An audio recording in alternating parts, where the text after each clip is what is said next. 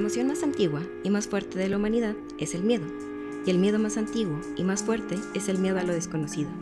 H.P. Lovecraft. Hola, soy Ana Valeria y me encantan las historias de terror. Este episodio es diferente totalmente a todos los que he grabado previamente, ya que por primera vez estoy haciendo una colaboración. Tengo que admitir que estoy bastante nerviosa y emocionada porque conmigo les presento a Sebastián M. Fink, con quien hablaré sobre eh, el autor que muchos conocemos, hemos escuchado, hemos visto, películas, revistas, cómics, libros y un montón de merchandise de Cthulhu de él y, y de bastantes de sus historias. Entonces, hola Fink, ¿cómo estás? Hola, muy bien, ¿tú qué tal? Bien. También nervioso, también emocionado. Este, qué gusto estar aquí. Digo, primero que nada es este emocionado por por tener la oportunidad de estar aquí platicando de todo esto. Nervioso por las eh, indicaciones que me diste. Este es el primer podcast que no es de comedia al que soy invitado. Es el primer podcast en el que no tengo que hacerle a la payasada, al cotorreo. Entonces, este, pues esto también me pone nervioso, ¿no? Me saca de, de mi área de confort porque usualmente cuando hablo de estos temas como que los abarco de forma seria, pero me gusta meterle ahí un poco de chacoteo en medio. Creo que los aligero un poco, entonces este vamos a, a mantener la rectitud un rato. Cabe mencionar que Fing es eh, un gran cinéfilo, guionista y comediante, al cual después en, al final del episodio podrán encontrar en sus distintas redes. Ahora, entrando completamente al, al tema, Lovecraft es, es un referente súper importante para la cultura, no solo la cultura pop, sino también la cultura en general, sobre todo para la literatura y la literatura de horror.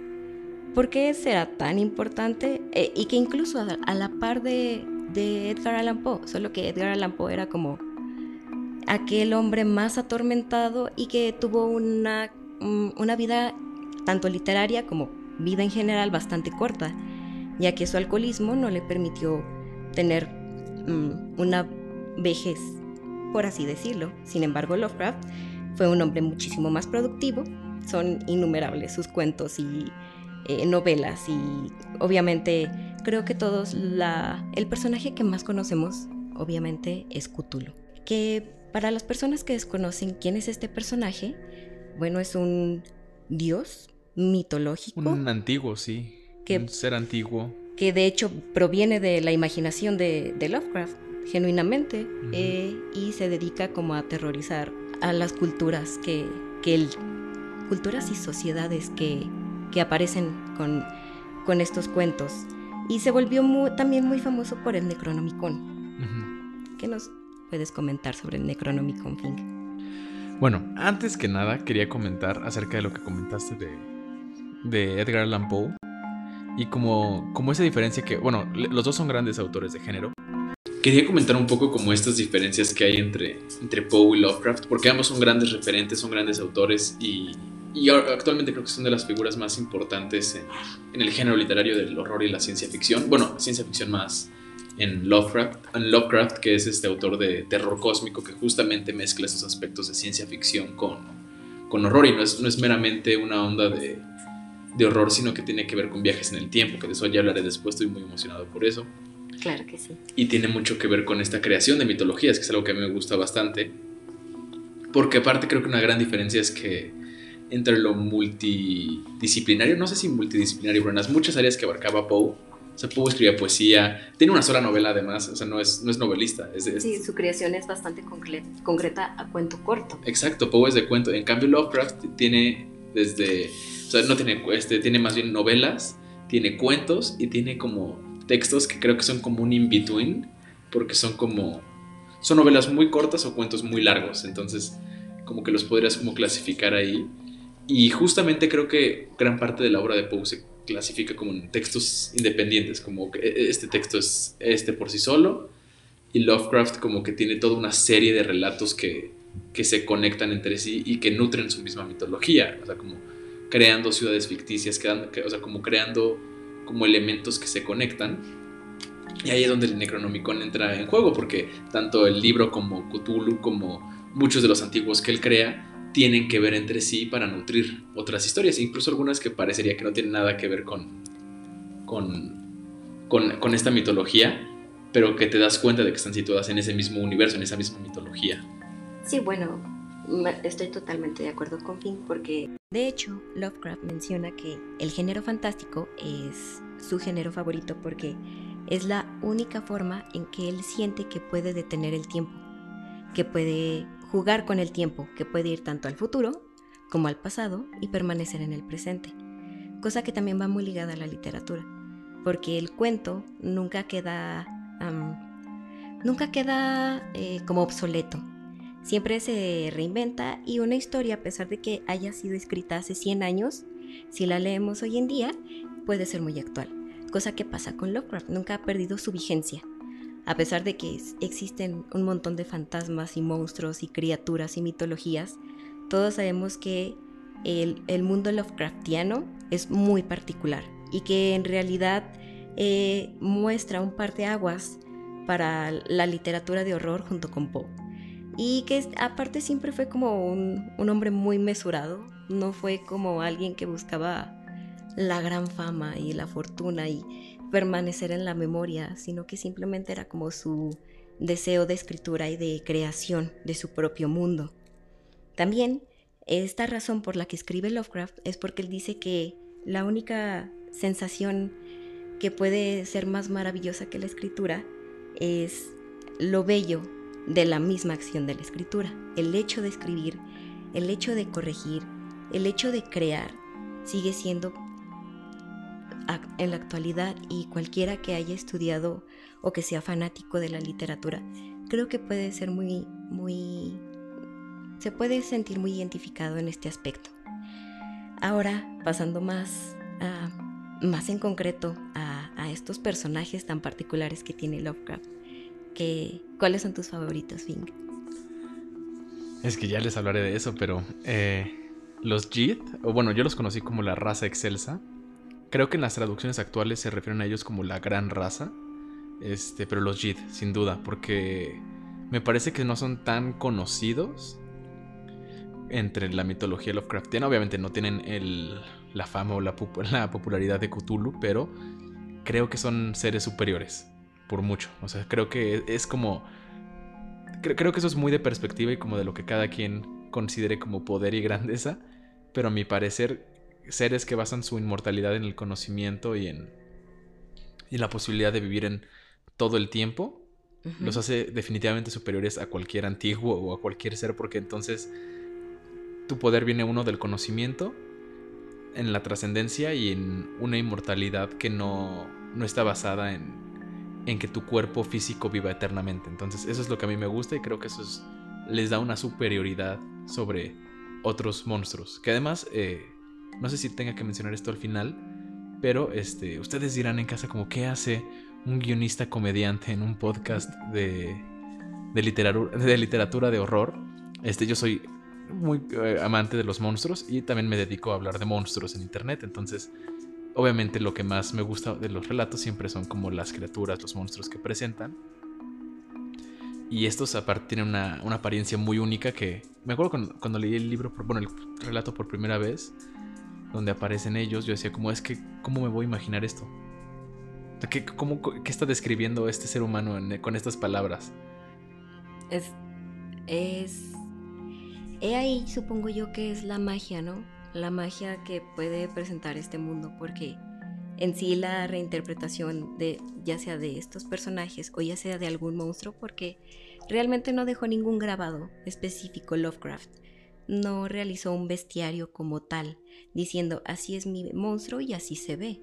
Incluso es una interpretación Cthulhu o es una interpretación este los fantasmas o los monstruos o las brujas o los escenarios que, que plantea Lovecraft, cosa que es muy interesante porque esto nos permite a nosotros esta bondad de la literatura que es imaginarnos cada quien su propio monstruo porque en realidad cuando yo leí Cthulhu, no me esperaba que fuera como un, pulpo gigante, sino que lo, lo, presentía más como un ser ominoso, ¿no? Que en realidad no tiene forma, que es un dios precisamente, ¿no? Los dioses no siempre tienen una figura definida.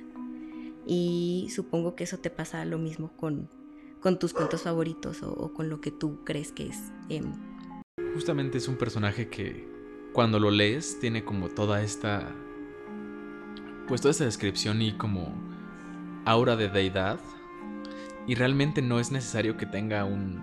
O sea, como que su poder o su, su esencia no se define por una eh, descripción corpórea sobre cómo luce el personaje. Sin embargo, creo que al ser el personaje más popular de este autor, ya tiene una imagen donde yo creo que a partir de igual ya ahorita, hace unos años tal vez, pero ya definitivamente en cinco años va a ser un hecho que cualquier persona que tome un libro de Lovecraft y lea sobre Cthulhu va a tener claro en la imagen como, o sea, va a imaginar este monstruo enorme que es color verdoso con tentáculos en la boca y alitas de murciélago y que está como fuertísimo y hasta un poquito gordito, pero porque ya se me hace muy interesante cómo, cómo hicimos mainstream la apariencia de un monstruo que no tenía esa apariencia definida. Porque entonces ya no, justamente recortamos ese recurso de creatividad de los lectores, donde ya no, ya no es tu Cthulhu y no es mi Cthulhu y no es el que cada quien imagine cuando lo lee, sino que es el único monstruo de Lovecraft que definitivamente tiene una apariencia más allá de lo que tú puedas imaginar. Porque entonces ya como lector estás viciado a que lo que sea que, que describe el libro nada más agrega a la imagen que ya tienes previa, o sea, en tu cabeza del monstruo. Entonces, eh, no hay... Se va a volver muy difícil de cambiar y eso se me hace muy interesante. Como de repente puede permear tanto en la cultura una imagen y más cuando algo se populariza, que además creo que eh, mucho tuvo que ver el internet. Este... Definitivamente con ahora la imagen que se tiene de, este monstruo. Claro. algo tan interesante de Lovecraft es que él dejó escritas 222 ideas para nuevos cuentos que él ya no pudo terminar. Sin embargo, hay, ideas bastante interesantes que uno creería, por ejemplo, que, que uno es muy novedoso, pero recordemos que no hay nada nuevo bajo el sol, sino que en realidad lo interesante es cómo uno maneja ese tema. Hay un texto que siempre me ha gustado mucho de Lovecraft y es una, no sé si llamarlo novela corta o cuento largo, que se llama, bueno, ha tenido muchos títulos y se ha traducido de de muchas formas. En inglés me parece que se llama The Shadow, The Shadow Out of Time. Y yo cuando lo leí en la traducción que estaba se llamaba La sombra más allá del tiempo. Que es justo el, texto en el que se presentan a los personajes de los Jith, la raza excelsa o la gran raza, como se les conoce actualmente. Que son definitivamente mis monstruos favoritos de Lovecraft. Y aquí traigo mi acordeón para poder narrar la historia con la mayor elocuencia posible. Y me gustaría mucho compararla con el texto de En las montañas de la locura, que actualmente se volvió muy famoso porque es el texto que Guillermo del Toro quiere, o sea, lleva mucho tiempo queriendo adaptar al cine y no ha podido. Que digo, todos conocemos lo difícil que es adaptar Lovecraft al cine. Es muy difícil, o sea, sí. Y es pocas veces bien logrado. Es muy. Es, creo que si es difícil hacerlo, es muchísimo más difícil hacerlo bien. Creo que Guillermo del Toro, o sea, sin duda tiene el talento para hacerlo y las ganas. O sea, porta su anillo que dice que no se lo va a quitar hasta que lo haga. Entonces, yo siento que lo va a lograr. Y tal vez de las historias de Lovecraft, creo que esa sí es la más cinematográfica en un principio. Como que el principio de las montañas de la locura sí lo veo muy como película. Después ya se empieza a poner muy. muy cósmico. Entonces dices como que. Pero creo que aparte el cine está avanzando tanto en cuestión de efectos visuales, en estrategias narrativas, que que se va a poder. O sea, es, muy difícil, el reto está. Y se va a poder. Y quería hablar de La sombra más allá del tiempo porque sigue una estructura Lovecraftiana que, que es muy clásica. Algo muy interesante es que este texto se publicó después de su muerte. Es un texto póstumo. Eso es muy interesante porque nunca sabemos que, que otros, eh, qué tanto trabajo dejó inconcluso más allá de estas ideas. Y es algo interesante. Y he leído. Ah, ah, bueno, yo te comentaba hace unos días, Valeria, que yo no soy, así que digas, el fan de Lovecraft. No, no, es el rol que yo desempeño en la vida. Yo soy. Yo soy muy de Bradbury. Bradbury ese, ese sí es el que me gusta, ¿no? Bradbury es mi mero mole. Pero, pero Lovecraft no es, o sea, ni siquiera creo, creo, que entre como en mi área de especialidad. Lo he leído porque creo que para todos los que nos gusta el género, todos los que pretendemos escribir género, ya seas guionista, cuentista, novelista, es importante leer a estos grandes referentes. Y me acuerdo que hace no mucho, estaba, bueno, hace no mucho, hace cuatro años, no sé por qué lo sentí como poco tiempo, Estaba Tal vez porque estamos hablando de Lovecraft y Lovecraft maneja el tiempo sin, sin ninguna línea. Él puede saltar al, prasa- al pasado como al presente sin ningún problema. ya me, se me trastornó mi visión temporal. Hablaba con un colega comediante que justamente tiene un podcast de mitología y todas estas ondas que se llama El Conde Fabregat y él también está muy clavado, o sea, su nombre artístico es El Conde Fabregat, ¿no? Está muy clavado en el ando de la literatura de horror y él es un animador que aparte tiene un estilo de animación súper loco. Y él me decía que lo que a él no le gusta de Lovecraft es cómo concluye sus, historias, que es como que mucho build-up y de repente ya, se acabó, sí es real. Y eso es justo lo que pasa con este texto que les voy a relatar. Que si yo lo leí dije como, ¿por qué me estoy mal viajando en todas estas páginas? Y en la última es como de, ah, ya, eso es todo. ¿Se resolvió? ¿Es real? Ah, ok, bueno. Qué extraño, ¿no? Y bueno, La sombra más allá del tiempo nos cuenta la historia del profesor. Digo yo, perdón, llevo mucho tiempo sin leer el texto, entonces tengo aquí mi acordeón. Tengo años sin leerlo, pero me- es de mis favoritos. Del, eh, del profesor eh, Nathaniel Peasley, quien es un profesor de la Universidad de Miskatonic, que como todos sabemos está ubicada en Arkham, que es esta ciudad ficticia que Lovecraft Creo. creo, para, para situar sus historias. Es en Massachusetts, si no me equivoco, donde está localizado Arkham, que después trascendió muchísimo y ahora incluso el hospital psiquiátrico de Batman se llama así en honor a Lovecraft. Entonces, eh, esto pasa en Arkham. Y es un doctor que pues experimenta algo muy raro. Al principio del texto como que nada más entras en esta parte de misterio de qué fue lo que le pasó, porque él tiene una amnesia de años. Años en los que no recuerda qué fue su vida, que es exactamente de 1908 a 1913.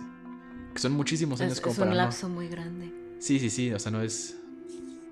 O sea, no, no es así de un periodo de tiempo corto que se te olvide ya, sino que sí fueron muchos años en los que él no recordaba que, que había sido de su vida y cuando vuelve a recobrar esa conciencia se da cuenta de que todas sus personas allegadas se alejaron de él porque no tenía como recuerdos muy vagos de lo que había pasado que eventualmente son manifestados como pesadillas y entonces sus, pes- sus pesadillas progresivamente se vuelven a, se empiezan a hacer más vívidas y entonces como que él empieza a dudar qué fue lo que pasó en ese tiempo porque además la gente que estuvo con él en ese tiempo decía que cambió, que él estaba activo, que era una persona viva, pero con una personalidad completamente diferente. Y to- todos sus allegados, sus personas cercanas, lo abandonaron, a, a excepción de su hijo, él sí se quedó con él. Pero, pero todo el mundo se alejó y lo, lo- le decían que se había comportado de formas muy extrañas. Y él tenía sueños con una biblioteca, entonces no sabía cómo a qué se debían esos sueños de biblioteca y empieza a investigar y a clavarse como en qué fue lo que me pasó para entender qué es esto que está pasando, cuáles son esos años de mi mente que no recuerdo, porque obviamente el diagnóstico psiquiátrico fueron alucinaciones, recuerdos falsos generados, pero él no le hacía sentido.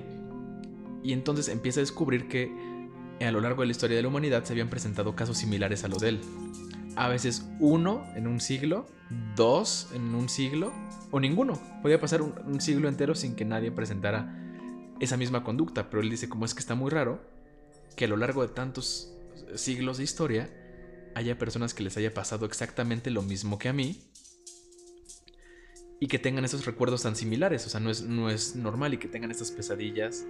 Entonces él empieza a investigar y decide que su plan de acción es ir a las bibliotecas que visitó cuando no estaba en sí, en, estos, en este periodo de tiempo, en estos años que no era él, y, consultar con la gente que había estado ahí, como, "Oi- oigan, ¿qué, qué investigué? ¿Qué leí? ¿Qué, qué, qué cosas consulté? Para poder entender como quién era en ese momento. Ah, bueno, él empieza a investigar todo esto y de repente, o sea, él, él tenía una, una de las características principales de sus sueños y de toda esta investigación que él tenía eran como jeroglíficos, como runas que tenían como unos grabados curvilíneos que eran muy peculiares porque no correspondían como a ninguna civilización conocida. Y de repente se le informa que en, en Australia, en una expedición, habían encontrado ruinas donde se veían grabados similares. Mm. Y es ahí donde él tiene que emprender ese viaje para, para comprender qué pasó, qué es ese lugar. Que ahí es donde entran los Jith o la raza excelsa, que los amo. Este, la raza excelsa son, un, son, unos son una raza antigua que alcanzaron la inmortalidad a través del viaje en el tiempo. Pero no es un viaje en el tiempo convencional, no es, no es meterte en un DeLorean y cruzar el- la barra del tiempo-espacio, sino es una transmisión de conciencia a través del tiempo. Entonces los Jith para, para ser inmortales viajaban al futuro, transportaban su conciencia a otro cuerpo del futuro y le intercambiaban O sea, la persona que con la que intercambiaban conciencias iba a vivir con los Jid unos años y ellos iban a habitar el cuerpo de esa persona como un estado de posesión. Como si fueran estas actuales abducciones, por así mencionarlo. Sí, exacto, pero como en esta onda como de conciencia, porque no, no, no se llevan el cuerpo, se llevan la mente. Ok. Para que esté con ellos y ellos se apoderan del cuerpo en, en, en otro plano del, del, del, tiempo para conocer las costumbres de vida de, de, esas personas, cómo se vive en el futuro. Entonces, porque lo, que se, lo único que se sabe es que la raza está extinta. Entonces se vuelve muy interesante que una raza extinta sea inmortal. Porque entonces estamos ¿Cómo hablando es que de... se extingue? Exacto, porque hablamos de seres que están física y corpóreamente muertos. O sea, son seres que ya, ya fallecieron, pero de cierta forma siguen siendo inmortales porque tienen la, la posibilidad de viajar a cualquier época del tiempo a través del, de la transmisión de conciencias. Entonces podemos apreciar que son seres que, para los cuales realmente la inmortalidad no es un estado físico, sino es un estado de conciencia donde si ellos pueden estar vivos en toda la existencia a través de, de esta como transmisión y esta posesión de conciencia de otros cuerpos en otros eh, lugares del universo y de la, de la, historia, entonces no mueren. Realmente pueden vivir toda la vida y toda la existencia, pero es como si su conciencia trascendiera más allá de sí. Entonces es como si su conciencia trascendiera a través del tiempo y que creo que justo ahí viene el título, la sombra más allá del tiempo, The Shadow Out of Time, porque no es ya es una especie que no está limitada por su tiempo y por su mismo lifespan, ¿no? O sea, no importa cuántos años vayas a vivir como, como Jid, ya que tu conciencia va a estar, tiene la, la, peculiaridad de viajar más allá y conocer cosas que en tu tiempo de vida no te correspondería, no llegarías a conocer. Sin embargo, la conciencia seguirá siendo eterna. Y sabes, es algo interesante que el libro o la literatura permite también esto, porque a pesar de que Lovecraft murió hace más de 200 años, él y su literatura siguen vivos que de hecho Borges menciona mucho esto, ¿no? La inmortalidad del escritor, que a pesar de que muere, se vuelve este tipo de ser, eh, muere corpóreamente, sin embargo, es un tipo de ser inmortal, el cual mientras se siga leyendo, mientras se siga hablando o escribiendo de él, nunca será este, realmente un muerto completo porque no será olvidado realmente, bueno, hay una frase que dice que realmente quien muere es quien es olvidado y al menos mm, tanto esta raza superior como su autor no han, no han muerto y, y siguen en, en, esta constante este, reinvención, por así mencionarlo. Sí, y justamente lo interesante de esta raza es que juega mucho con el tiempo, porque entonces, para el momento en el que mueren, ya poseen todo el conocimiento de lo que vendrá de todo el porvenir porque ya han viajado a esas realidades y por eso nutren su propia biblioteca de, de esos recuerdos, de conocimientos, de, de cómo es vivir en otras épocas. Y justamente este lo que pasa con el personaje es que cuando esos años que él no estuvo en sí, era un Jith, era un, un, miembro de la raza excelsa habitando nuestra tierra, adquiriendo conocimiento para después regresar y almacenarlo en esa biblioteca. Y por eso él tenía sueños de biblioteca, porque entonces cuando él estaba en el cuerpo de la raza excelsa, él merodeaba esas bibliotecas y es justo lo que él quiere encontrar en su expedición. Número que creo que es debido a su talento y su habilidad narrativa y descriptiva. Que, ah, iba a mencionar algo de su habilidad descriptiva que tiene mucho que ver con esta descripción que él hace de los, la raza excelsa y de otras criaturas. Porque justo lo que me llama la atención en las montañas de la locura es que su estructura es muy diferente a otros cuentos de Lovecraft que se caracterizan por ser un personaje solitario que tiene que enfrentarse a estas adversidades y a este mundo enorme y cósmico extraño por su cuenta lo tiene que descubrir. Y que además las descripciones de los personajes son hasta donde me alcance a escribir, eh, hasta donde mis capacidades humanas me permitan describirte esto que estoy viendo que es indescriptible, te voy a contar. Y en las montañas de la locura es muy diferente porque justo los personajes son un grupo de, expedicionistas, de son, son doctores que están investigando en la Antártida que se dividen, entonces son dos grupos, pero son, es el grupo que ve la cordillera y entonces no es nada más un personaje, es como una, una exploración grupal, entonces por primera vez, bueno, no, no sé si, no quiero decir por primera vez porque no, no conozco también la cronología de sus textos, pero vemos, bueno, fue primera vez para mí en sus lecturas, vemos este grupo de personas que experimentan en conjunto esta, esto desconocido, esto que no conocían antes, y entonces son personajes que comparten eso. Es como ni yo, ni tú, ni tú, ni tú entendemos qué está pasando aquí. Y además aquí describe a mucho más detalle a, a, estos seres antiguos y deidades que describe. A diferencia, donde te los puedes imaginar mucho más claro y probablemente si le das la descripción a cinco ilustradores eh, diferentes, tengan muchas más coincidencias que con otros monstruos de Lovecraft, ¿no? que, que ahí la descripción es mucho más libre. Mm, y que resultan más abstractos. Y que de hecho me resulta bastante interesante que menciones que de nuevo este grupo le tiene miedo a lo desconocido, ¿no? Que es la tesis principal de Lovecraft. El miedo a lo desconocido es nuestro miedo principal. Es el miedo que nos mueve, nos detiene y nos modifica y nos cambia como seres humanos. Entonces, esta constante, ¿no? Del miedo a lo desconocido, a lo que no sabemos que hay o que puede pasar, es, un, es una tesis bastante interesante y, que se, y el hecho de que se repita y sea tan notoria, tanto en una novela tan extensa como en un cuento corto, es algo realmente interesante. Y bueno, eh, realmente agradezco muchísimo a Sebastián M. Fink que me haya acompañado por primera vez en este podcast, que ya hemos hecho esta colaboración. Eh, muchas gracias, Fink. No, muchas gracias a ti, qué, qué, gusto y qué orgullo poder ser tu primer invitado en, en, este proyecto. Estoy muy contento de haber estado aquí. Creo que fue una plática muy agradable. Este, digo, para ser un autor que no es eh, el favorito de ninguno de los dos, creo que pudimos cubrirlo bastante bien y estoy muy contento con cómo resultó la plática. Me sentí muy cómodo, me sentí muy a gusto. Te agradezco mucho la invitación y cuando quieras yo puedo estar aquí de vuelta. Muchísimas gracias, Fink. ¿Y en qué redes sociales te podemos encontrar? Ok, por ahora todavía no le gano la arroba que quiero a las personas que lo tienen, pero me pueden encontrar en Twitter e Instagram como arroba que es W-T-F-I-N-C-K. Es eh, mi apellido, nada más le puse el WT para hacer un juego de palabras ahí vulgarzón. Y, y me pueden encontrar en YouTube con mi podcast, que ese sí es de cotorreo y de cosas ñoñas y cultura popular y cultura geek. Este, noticias de superhéroes, películas que se llama Nerd 2 Podcast, donde trabajo con el comediante Héctor García, que es de los primeros estandoperos que hubo en este país.